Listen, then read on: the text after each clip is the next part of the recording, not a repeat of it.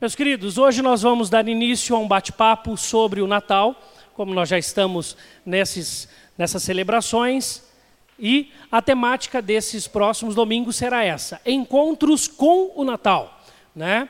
E é importante porque nós temos visto a cada dia se passando e a cada ano se passando uma grande diminuição do conceito de Natal cristão que nós temos. E ainda cada dia mais a ideia da grande festa, da festividade, a união da família ainda é muito marcada ainda no Natal, isso é muito positivo e muito bom, né? Mas só que a questão da pessoa de Jesus tem sido esvaziada no conceito de Natal dos brasileiros. Por isso que é muito importante que nós possamos acender a cada dia essa chama do Natal chamado Cristo Jesus em nossos corações e por isso nós teremos nesses próximos domingos encontros com o Natal.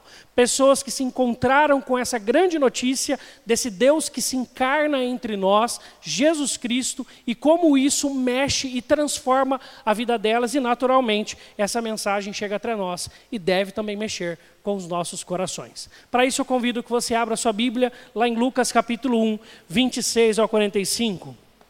A primeira pessoa que é anunciada a ela sobre o Natal diretamente, e ela sente o Natal em si.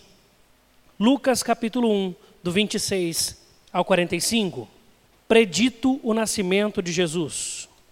Diz assim a palavra de Deus: No sexto mês, foi o anjo Gabriel enviado da parte de Deus para uma cidade da Galiléia chamada Nazaré, a uma virgem desposada com certo homem da casa de Davi, cujo nome era José. A virgem chamava-se Maria. E entrando o anjo aonde ela estava, disse: Alegra-te, muito favorecida, o Senhor é contigo. Ela, porém, ao ouvir esta palavra, perturbou-se muito e pôs-se a pensar no que significaria essa saudação.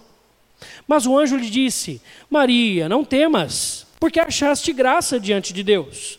Eis que conceberás e darás à luz um filho, a quem chamarás pelo nome de Jesus.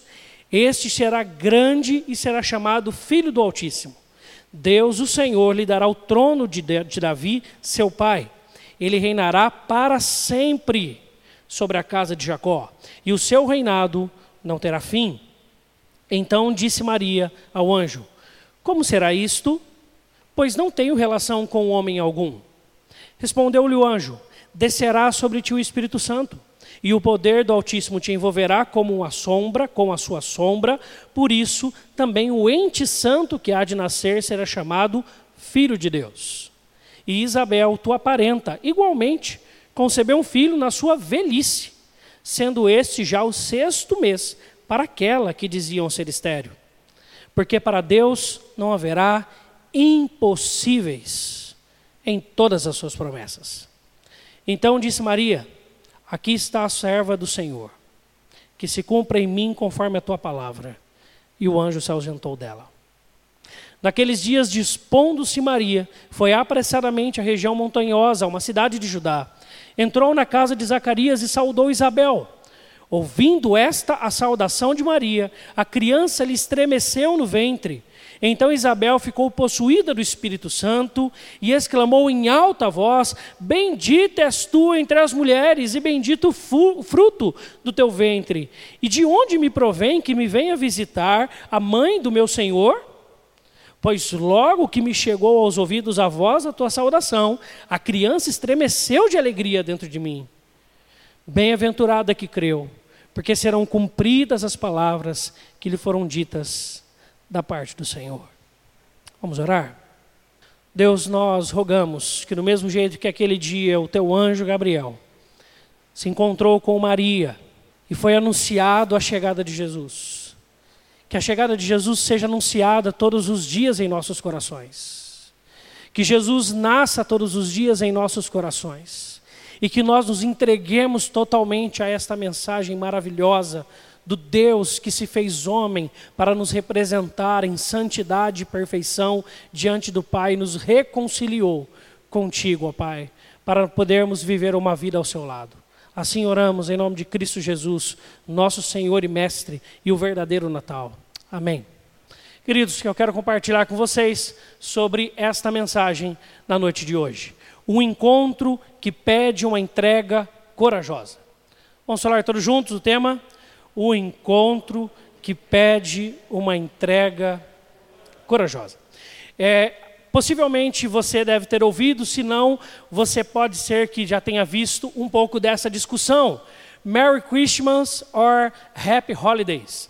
É uma discussão não do nosso país, a, a, língua já deixa clara, é em inglês, é uma discussão dos Estados Unidos.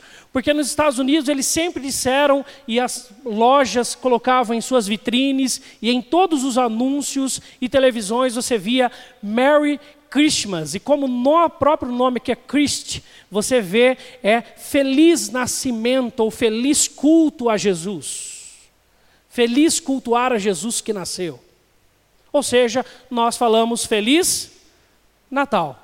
Natal da palavra grega natividade, né? Aquele que nasceu, por isso feliz aquele que nasceu, feliz seja Jesus. E lá nos Estados Unidos, pelo advento de muitas outras religiões que têm crescido lá no meio, um país que é de grande maioria, como no Brasil a grande maioria é católica, lá a grande maioria é evangélica, por causa da colonização inglesa que lá existe, começa então a haver uma grande mudança para Happy Holidays, ou o nosso famoso Boas Festas. E existe uma discussão muito grande lá, as pessoas que defendem ferrenhamente que o certo é dizer Merry Christmas e não Happy Holidays. O certo é falar Feliz Natal e não Boas Festas. Para manter a tradição, para manter Cristo dentro da, do, do escopo da discussão. E algumas lojas e muitas empresas têm mudado essa, essa, essa saudação ou essa nomenclatura para boas festas, para que ela possa incluir qualquer pessoa de qualquer religião. No Brasil, acontece de uma maneira muito diferente. Eu acredito que o Feliz Natal ainda vai ser muito divulgado e nós continuaremos a usar o Feliz Natal, utilizaremos, como mesmo aqui na igreja, né, árvores de Natal, usaremos uma decoração diferente, é, teremos um, um, uma coisa aqui e ali em nossas casas, mas em muitos lares, a pessoa de Jesus, e em muitas cabeças, a pessoa de Jesus tem sido esvaziada. Lembro-me bem, na época em que era criança, quando assistia as televisões, as TVs abertas da nossa grande Brasil aí, nós víamos diversos filmes sobre Jesus. Você pode reparar esse ano se você vai encontrar algum. Com raras exceções, você encontrará alguma menção a Jesus. Cada dia mais a ideia é esvaziar o conceito. Mas eu tenho para mim que esse conceito e essa discussão lá nos Estados Unidos, que aqui no Brasil se dá de outras maneiras, mas também existe, se dá porque quando você encara Jesus, uma decisão tem que se tomar. A próprio nome, Feliz Natal ou Boas Festas. Preste atenção no conceito do marketing de uma empresa, por exemplo. Se ela quer desejar para as pessoas Feliz Natal, o que, que Natal lembra? Solidariedade, não é verdade? Lembra presentes, lembra união, lembra família, lembra misericórdia com os pobres. Lembra um tanto de questões que a empresa não quer se preocupar muito, porque senão ela vai ter que tirar dinheiro para bancar algo que não lhe trará retribuição, a não ser a boa imagem que ela tiver. Agora, se ela proclama boas festas, como se faz uma boa festa? Uma boa festa? Com muito presente, com muita comida boa, com muita coisa boa. E nisso a empresa vende e ganha dinheiro. Está vendo? Existe um porquê econômico por trás dessas discussões também. Porque quando a gente encara o Natal, quando a gente lembra de Jesus, mesmo aqueles que não concordam, não creem em Jesus, uma decisão tem que se tomar. Uma perspectiva tem que se, se, se elaborar ali. E não é diferente com Maria uma jovem simples lá de Nazaré, aproximadamente entre seus 14 e 15 anos de idade, uma adolescente nossa hoje em dia aqui, alguém abre a porta dela, um homem vira para ela e fala assim: Boa tarde, você é muito feliz. Deus achou graça em você. Aquilo tremeu Maria naquele dia, com certeza. E ela pôs-se a pensar. Por isso, para a gente poder refletir um pouco sobre como pensar essa entrega que o Natal exige, nós precisamos primeiro refletir como Maria refletiu sobre a entrega. O texto diz que entrando o anjo aonde ela estava, disse: Alegra-te, muito favorecida, o Senhor é contigo. Ela, porém, ouvir esta palavra, ela primeiro perturbou-se muito e pôs-se a pensar no que significaria. A tradução um pouco mais literal dessa frase aqui, começou a pensar, então ela não para ali apenas na saudação. Tudo que o anjo falará para ela, ela começa a refletir o que, que aquilo tem a ver com a vida dela. Mas quem Maria é? Maria é uma jovenzinha desconhecida. Uma mulher que, quando ela nasceu, os pais falaram assim: Olha, tudo bem, Maria, seja bem-vinda ao mundo, você casará com José quando você tiver a idade. E naquela época era por, por, esta fase de idade mesmo, entre 14 e 15 anos, que eram celebrados os casamentos. E ela ali pronta a casar, esperando ali, quem sabe se organizando algumas coisas para o seu casamento. Alguém entra na casa dela e fala o seguinte: a sua história vai mudar completamente. E você fala, mas que notícia boa! É uma notícia boa, se não fosse o momento que ela vivia. Ela estava noiva. E ela era, o texto deixa claro, que, que o anjo vai na casa de uma virgem. Casa de uma virgem de Nazaré. E vai conversar com ela. Para falar que ela estaria grávida em pouco tempo. Só que ela faz as contas e ela vira para o anjo e vai fazer uma pergunta daqui a pouco. Mas ela começa a refletir. Deixa eu parar para perguntar para você: faz quanto tempo que você não para para pensar no que Jesus significa na sua vida? Mas você pode olhar para mim e falar assim: mas eu estou na igreja. Mas muitas vezes a gente está nessa, vai, vem no culto de escola dominical, vem no culto, vem numa programação, vem outra, e o ritmo da agenda começa a, a trazer tanto comum tanto como comum todas as coisas e o contato com Deus, que parece-nos que nós estamos aqui apenas por estar. Porque na nossa agenda a gente não consegue vislumbrar um domingo à noite, senão na casa de Deus. Por que, que você está aqui hoje? Jesus está aqui. Você já parou para pensar isso? Jesus está aqui. Deus está entre nós. E isso deve trazer-nos reflexão. A gente precisa parar para pensar no que isso significa para nós. Por que, que nós somos tão bem-aventurados por termos Jesus? Essa era uma promessa muito antiga. Lá em Gênesis 3,15 diz o seguinte: porém, inimizade entre ti e a mulher. E o texto lá da corrigida diria: entre a sua semente e a semente dela. Aqui é o anúncio do nascimento de Jesus, um ser que não precisaria da semente do homem para nascer, que nasceria apenas de mulher.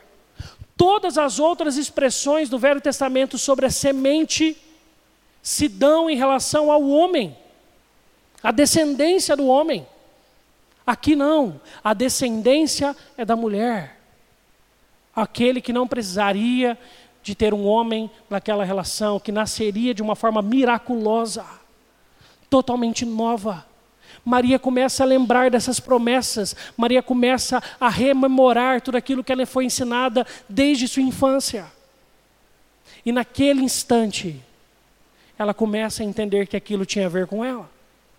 Só que aquilo era, uma, era um grande desafio. Não era algo simples. Você falar para um contexto como Nazaré, de uma cidade simples, pequena, onde todo mundo conhece todo mundo, de camponeses, onde o mais importante é o nome e a honra, que uma jovem ficaria grávida antes do casamento, não é uma boa notícia. Como que ela explicaria? Você já parou para pensar? Às vezes a gente passa rápido na narrativa, a gente não para para olhar para ela. Você já parou para pensar o que, que Maria falou para a mãe e para o pai dela? Quando a mãe falou assim: Você está ficando um pouco gordinha, minha filha. Ah, então o anjo apareceu aí na porta. Você já parou para pensar como Maria teve que explicar? Agora talvez você entenda por que, que José, com Maria com oito para nove meses de gestação, faz uma viagem tão longa com ela num cavalo, ou num burrinho, quem sabe até Belém. E Jesus nasce lá. Porque se Maria ficasse onde estava, ela continuaria a ser zombada por todos, a ser ridicularizada. Aceitar aquela proposta, dizer sim para aquilo, se entregar a Deus, não era um bom negócio para aquela jovem naquele momento. Quem sabe ela poderia virar e falar o seguinte: vem daqui um ano, vai dar tudo certo, eu estarei casada, não haverá problemas. E eu terei a minha festa de casamento. Vocês sabiam que José e Maria não tiveram festa de casamento? Você sabia disso? Que esse era o castigo da comunidade. O casamento era uma celebração social, não era familiar. Todo o bairro parava para celebrar o casamento de cada um durante sete dias.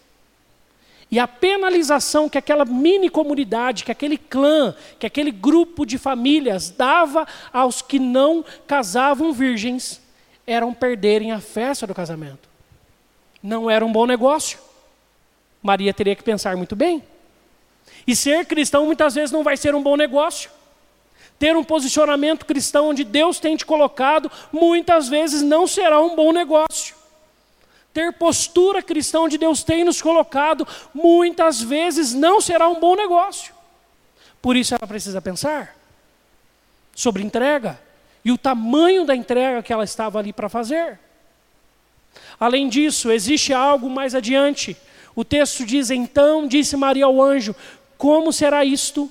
Pois não tenho relação com homem algum. Respondeu-lhe o anjo. E no final diz: porque para Deus não haverá impossíveis em todas as suas promessas.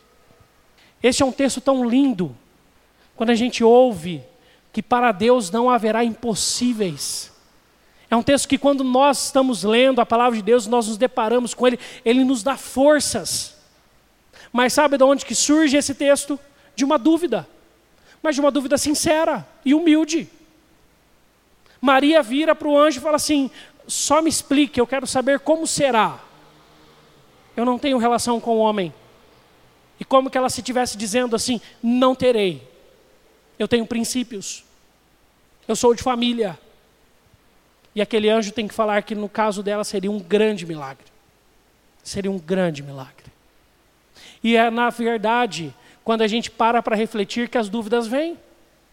É muito comum ter dúvidas.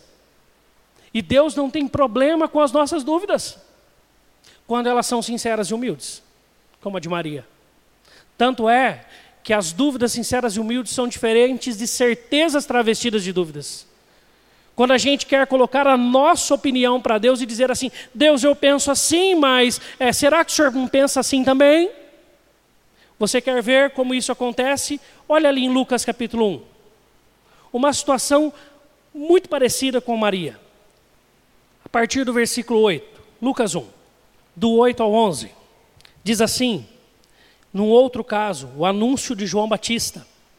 Ora, aconteceu que, exercendo ele, ele Zacarias, diante de Deus, o sacerdócio na ordem do seu turno, coube-lhe por sorte, era sorteado quem ia oferecer os incensos, segundo o costume sacerdotal, entrar no santuário do Senhor para queimar o incenso.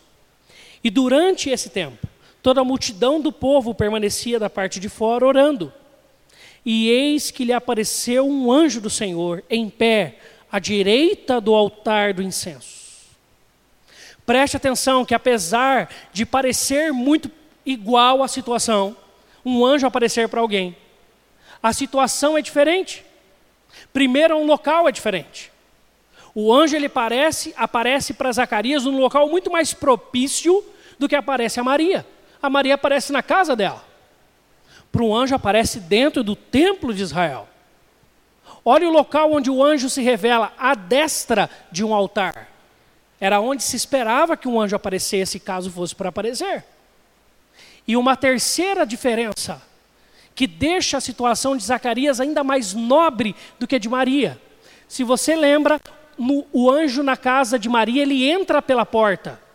Podia ser alguém que estava na rua e que deu uma ideia doida na cabeça e entrou na, ali na casa para falar algumas coisas com aquela moça. No caso de Zacarias, não tem ninguém, do nada aparece. Misteriosamente aparece na frente dele, no altar onde ele está oferecendo o incenso ao Senhor. Está vendo como há uma diferença muito grande? Há muito mais aspectos para que Zacarias se apegue em fé a algo milagro, milagroso de Deus naquele fato do que Maria. Mas olhe mais adiante, versículo 18 ao 20. O que, que acontece? Então perguntou Zacarias ao anjo: Como saberei isto? Pois eu sou velho e minha mulher avançada em dias. Respondeu-lhe o anjo: Eu sou Gabriel. É o mesmo anjo que aparece para Maria que assisto diante de Deus e fui enviado para falar-te e trazer-te essas boas novas. Todavia, ficarás mudo e não poderás falar até o dia em que estas coisas venham a realizar-se, porquanto não acreditastes. O problema está na crença, nas minhas palavras, as quais a seu tempo se cumprirão. Está vendo como há uma grande diferença? Se você perceber, o verbo é diferente. O verbo de Maria é como isso acontecerá? Como será? Ela está falando assim: tudo bem, quais são os próximos passos? É isso que ela está falando. Zacarias olha para o anjo e, quem sabe, com uma cara diferente, porque a reação do anjo é totalmente diferente. Fala assim: Como eu saberei se isto é verdade? Como eu saberei disto? Como eu saberei que o que você está falando é verdade? Eu sou velho, minha esposa é muito velha, avançada em dias, estéreo até hoje.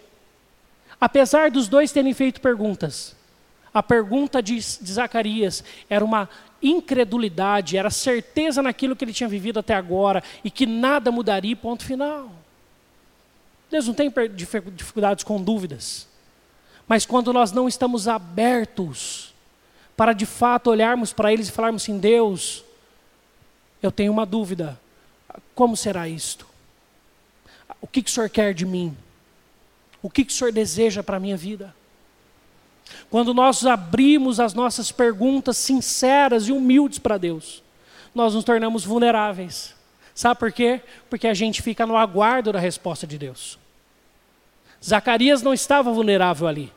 Zacarias estava cheio de certezas. Deus não quer filhos cheios de certezas sobre si mesmos.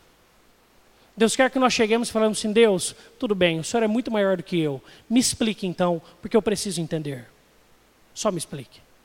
Quando nós chegamos sinceros, humildes na presença de Deus, colocando as nossas dúvidas sinceras, a reação é totalmente diferente.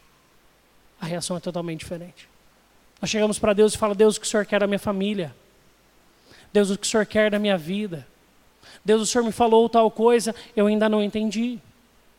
Deus, o Senhor está pedindo para eu fazer isto, para mim é difícil, ajuda-me, ensina-me a fazer. Deus, para mim essa área é difícil de lidar, me ensine, me dê novas ferramentas. Mas todas essas perguntas nós estamos nos abrindo para o agir de Deus em nossas vidas. Nós estamos nos deixando vulneráveis para o agir de Deus, abertos para aquilo que Ele tem a falar. É diferente de quando nós chegamos falando assim: Deus, isso não vai dar certo. Isso não tem nada a ver. Ou você nunca falou isso para Deus? Não, Deus, isso não. Ou outras perguntas que, na verdade, estão muito mais travestidas de certezas nossas, de convicções nossas, do que de perguntas sinceras e abertas para agir de Deus. E, na verdade, esse lindo texto, porque para Deus não haverá impossíveis em todas as suas promessas, ele só acontece porque alguém tem uma dúvida aberta, sincera, humilde e abençoa a todos. Que texto lindo! O anjo ainda tende a, a tomar um tempo maior com Maria para falar assim: Maria, deixa eu te explicar. Sabe a sua tia Isabel, aquela que diziam ser estéril e muito passada em dia, já bem idosa, é esta mesmo. Ela está grávida do sexto mês. Para Deus não há impossíveis em todas as suas promessas. Fique em paz. Tudo acontecerá. Será assim, assim e assado. Maria estava aberta. Maria estava aberta. Nós podemos ter dúvidas sim, mas nós precisamos estar abertos para perguntar para Deus o que Ele quer de nós e o que Ele quer fazer das nossas vidas. E a resposta, a resposta é uma entrega. O que, que Maria diz? Então disse Maria: Aqui está a serva do Senhor, que se cumpra em mim, conforme a tua palavra. Você tem coragem de falar isso para Deus essa noite? Deus, aqui está o teu servo. que se cumpra em mim a tua palavra. Faça o que o Senhor quiser da minha vida. Eu não tenho reservas nem ressalvas com o Senhor. Maria não quis saber o que os pais iriam achar. Maria não quis saber como, e saberia muito bem como ela seria chicoteada pela sociedade. Se Deus estava falando para ela, a única resposta que ela tinha para Deus é: Deus, aqui estou eu, usa-me a mim. Como seu, seu, contempor, seu contemporâneo, não, mas o seu grande profeta Isaías já tinha ensinado também. Eis-me aqui, envia-me a mim. Você tem coragem de falar isso para Deus de verdade essa noite? Deus, estou aqui, usa a minha vida. Que se cumpra em mim a tua vontade. Só que isso precisa de coragem. Muitos dizem para a gente que ser crente é dizer não para a vida. Não é verdade? Crente não faz isso, crente não faz aquilo, crente não faz aquilo outro. Nós sabemos que isso é uma grande mentira.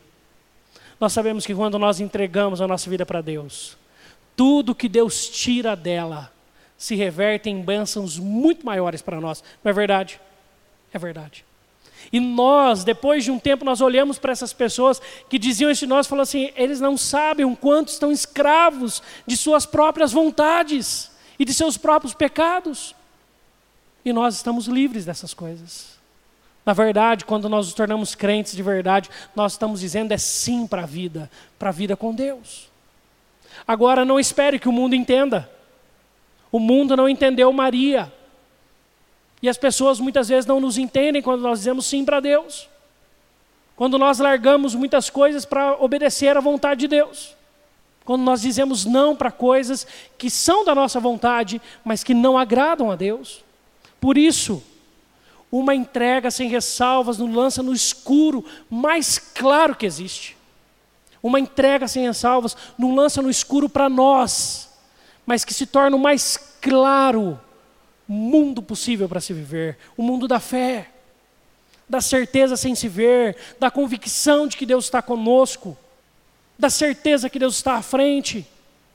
Como é maravilhoso vivermos e saber que todas as coisas cooperam para o nosso bem. Como cristãos, nós podemos olhar para os problemas e para as alegrias e ver nelas Deus tanto numa quanto em outras de forma tão clara e transparente como nós estamos vendo um ao outro aqui. Enquanto os outros se desesperam, nós olhamos para a presença de Deus em nossas vidas. Paulo estava muito certo quando ele diz que essa entrega é uma entrega que nós precisamos dar para que Deus tenha um controle da nossa vida. Quando Paulo se rende a Deus, quando Paulo se entrega a Jesus, quando Paulo vira para Deus e fala assim: faça de mim a tua vontade. Paulo tira todo o controle da sua vida. Muitas vezes nós queremos nos entregar para Deus, mas a gente fala assim: Deus, nestas áreas aqui o Senhor não toca.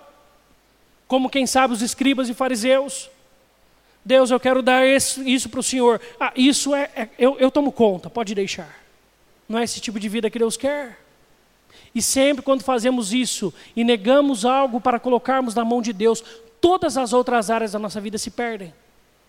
Porque uma vai amarrando a outra, e quando a gente vê, a gente está completamente longe da vontade de Deus. Quem sabe você está lutando para viver uma família perfeita, mas você não coloca na mão de Deus a sua família. Quem sabe você está lutando para ter a melhor vida financeira, mas você não coloca na presença de Deus a sua vida financeira. Quem sabe você está lutando para ter ministérios abençoados na igreja, mas nem isso você coloca na presença de Deus.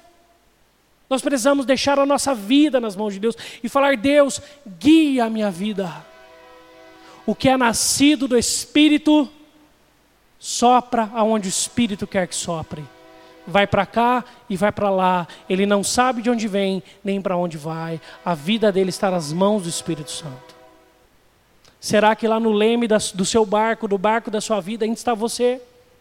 Você guia para onde você quer. Você faz o que você quer na hora que você quer. E quando sobra um tempinho, você fala: Deus, eu estou cansado, assuma agora, porque ah, deu tudo errado aqui. Agora é a vez do Senhor. Meus planos deram todos errados. Agora eu coloco o Senhor. Agora eu preciso do Senhor. Que se cumpra em mim segundo a Sua palavra. Quando Maria se entrega naquele dia, ela está se entregando totalmente para a vontade de Deus. sem saber e com muita consciência também de tudo que ela estava entregando naquele dia.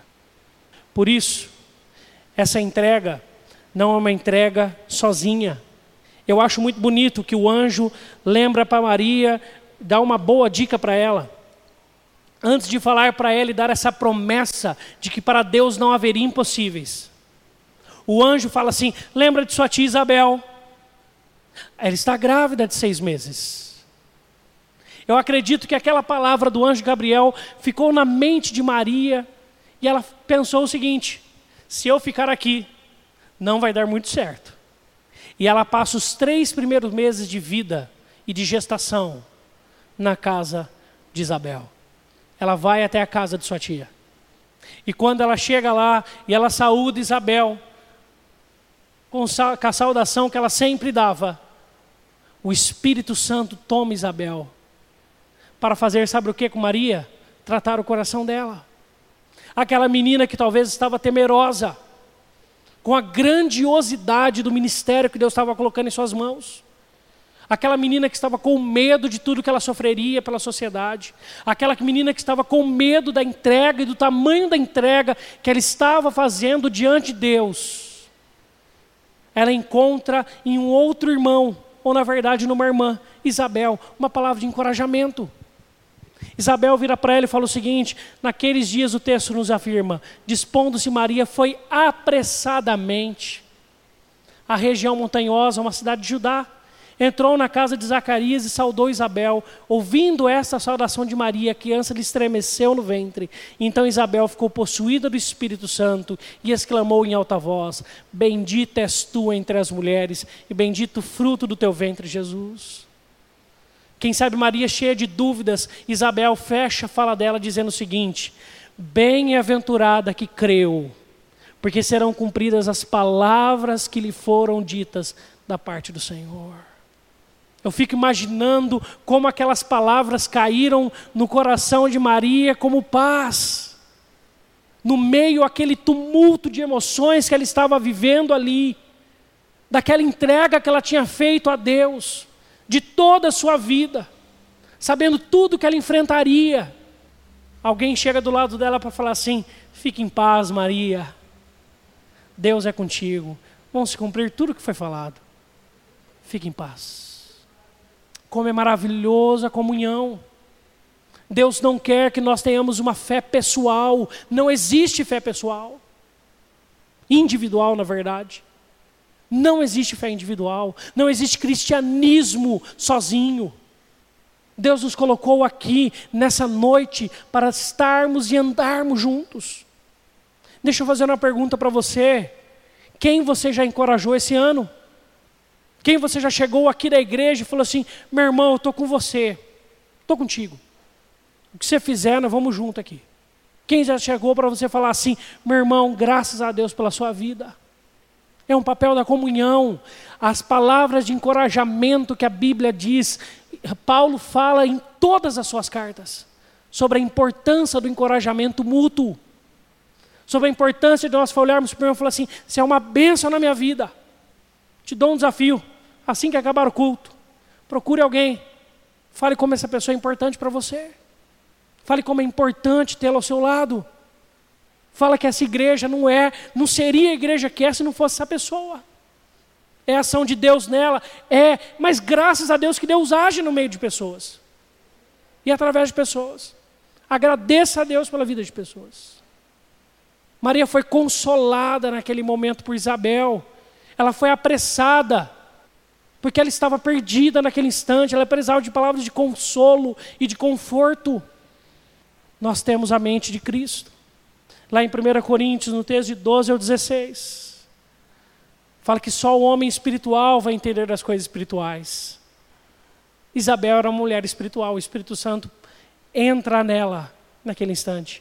Até fora de tempo, que o Espírito Santo entraria após a morte de Jesus. Para Isabel, ele abre uma exceção para usá-la Agora, meu irmão, nós não temos desculpa, porque todo aquele que crê em Jesus como Senhor e Salvador tem o Espírito Santo. Então você pode ser um grande agente de encorajamento para muita gente. em vez de ser apenas aquele que vai chegar e falar assim: ah, podia ter feito assim, assim, assado. Faz assim, assim, assado, da próxima vez. Você pode ser aquele que pode chegar para o irmão e falar assim: ó, da próxima vez a gente faz melhor sim, mas dessa vez, graças a Deus pela sua vida. Graças a Deus pela sua vida. Tem muitas coisas que acontecem e que a gente fala, ah, não vou elogiar, senão vai ficar orgulhoso. Fica uma dica.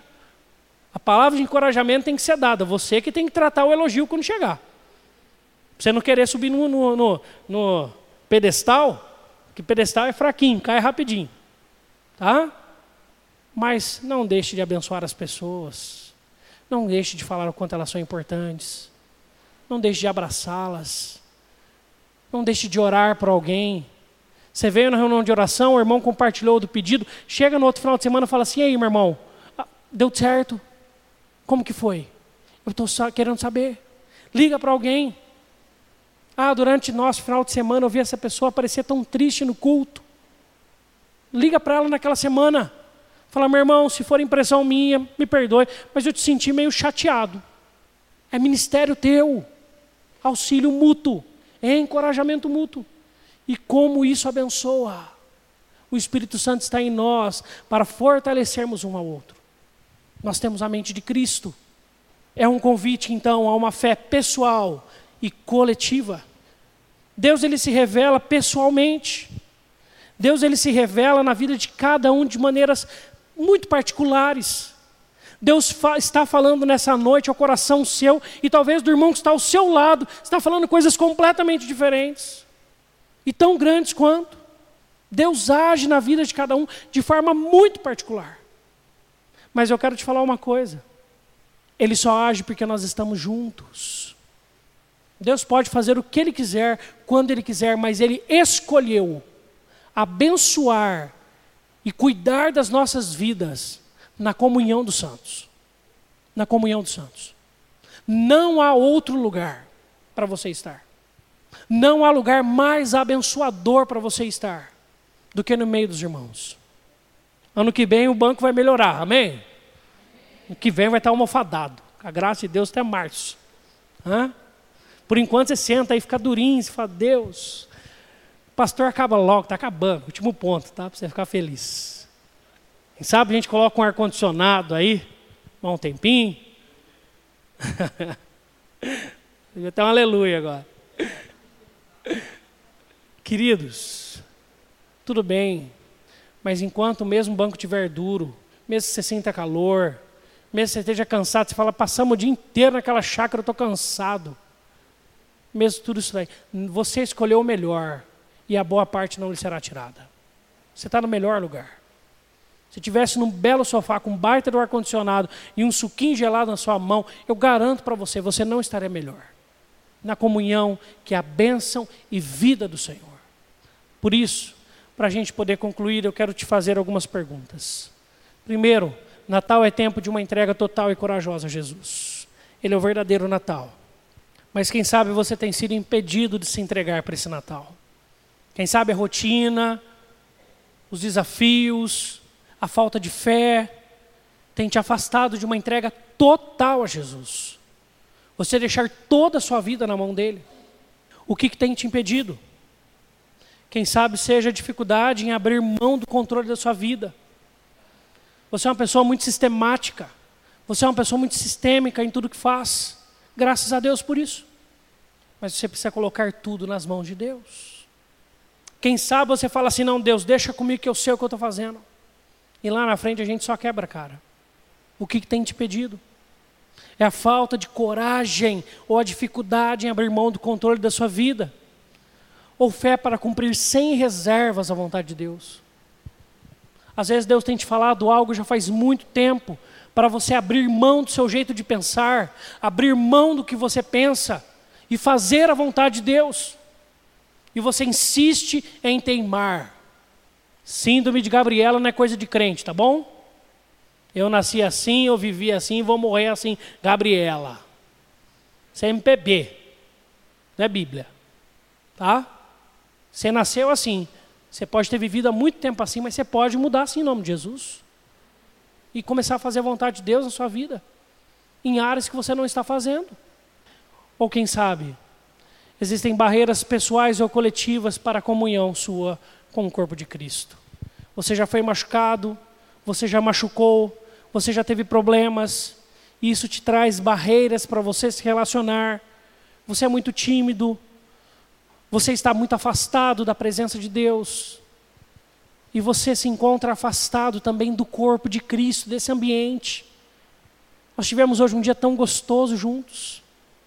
Mas quem sabe a dureza do seu coração tem te afastado da comunhão com os irmãos. Você tem evitado estar com os irmãos. Porque quem sabe você já foi machucado. Meu irmão, pode ser que você seja de novo. Eu não vou falar que você não vai ser. Mas não há felicidade senão no compartilhar de vidas. Guarde isso no seu coração. E a comunhão é que nos abençoa e que nos fortalece. Por isso eu queria fazer essa pergunta para você. O que, que tem te pedido para você se entregar totalmente a este Senhor, a este Deus, a este Natal chamado Jesus? E eu quero convidá-lo a orar nesse instante. Baixe sua cabeça. Analise. Quem sabe seja que você quer, não quer abrir mão do controle de sua vida. Você precisa de fé para cumprir a vontade de Deus. Ou quem sabe você está faltando mais na comunhão, no entregar-se da vida um ao outro, do encorajar um ao outro. Fale com Deus nesse instante.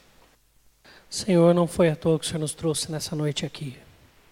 Senhor, o que ainda estiver sobre nosso controle em nossas vidas, que nessa noite nós possamos largar de vez.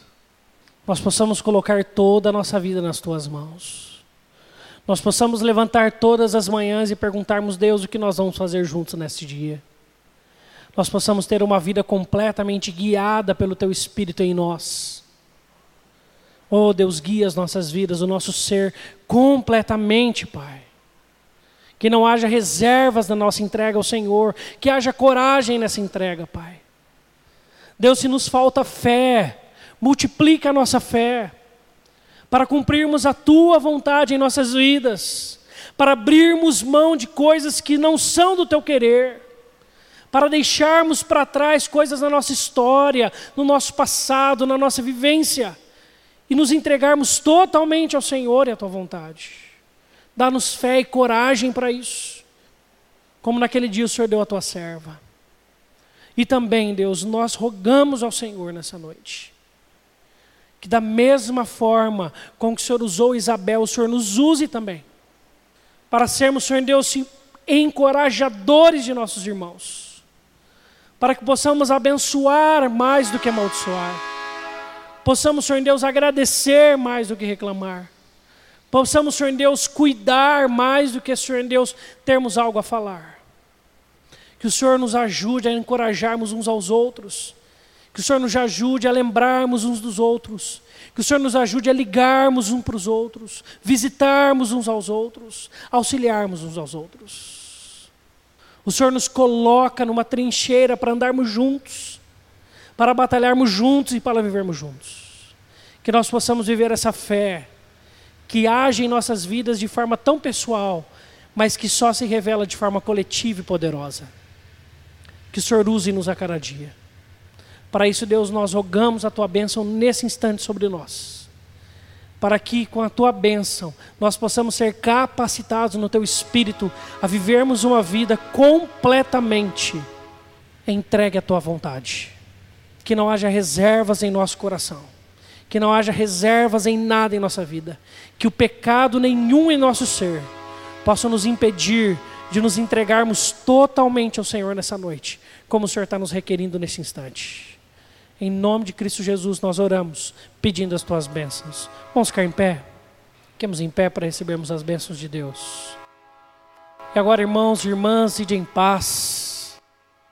Que a graça do nosso Senhor Jesus, o amor de Deus, o nosso Pai, a comunhão, o guiar do Espírito Santo sobre as nossas vidas estejam. Sobre a vida de cada um que aqui está presente e sobre todo o povo de Deus espalhado por toda a terra, hoje e para todo sempre. Amém.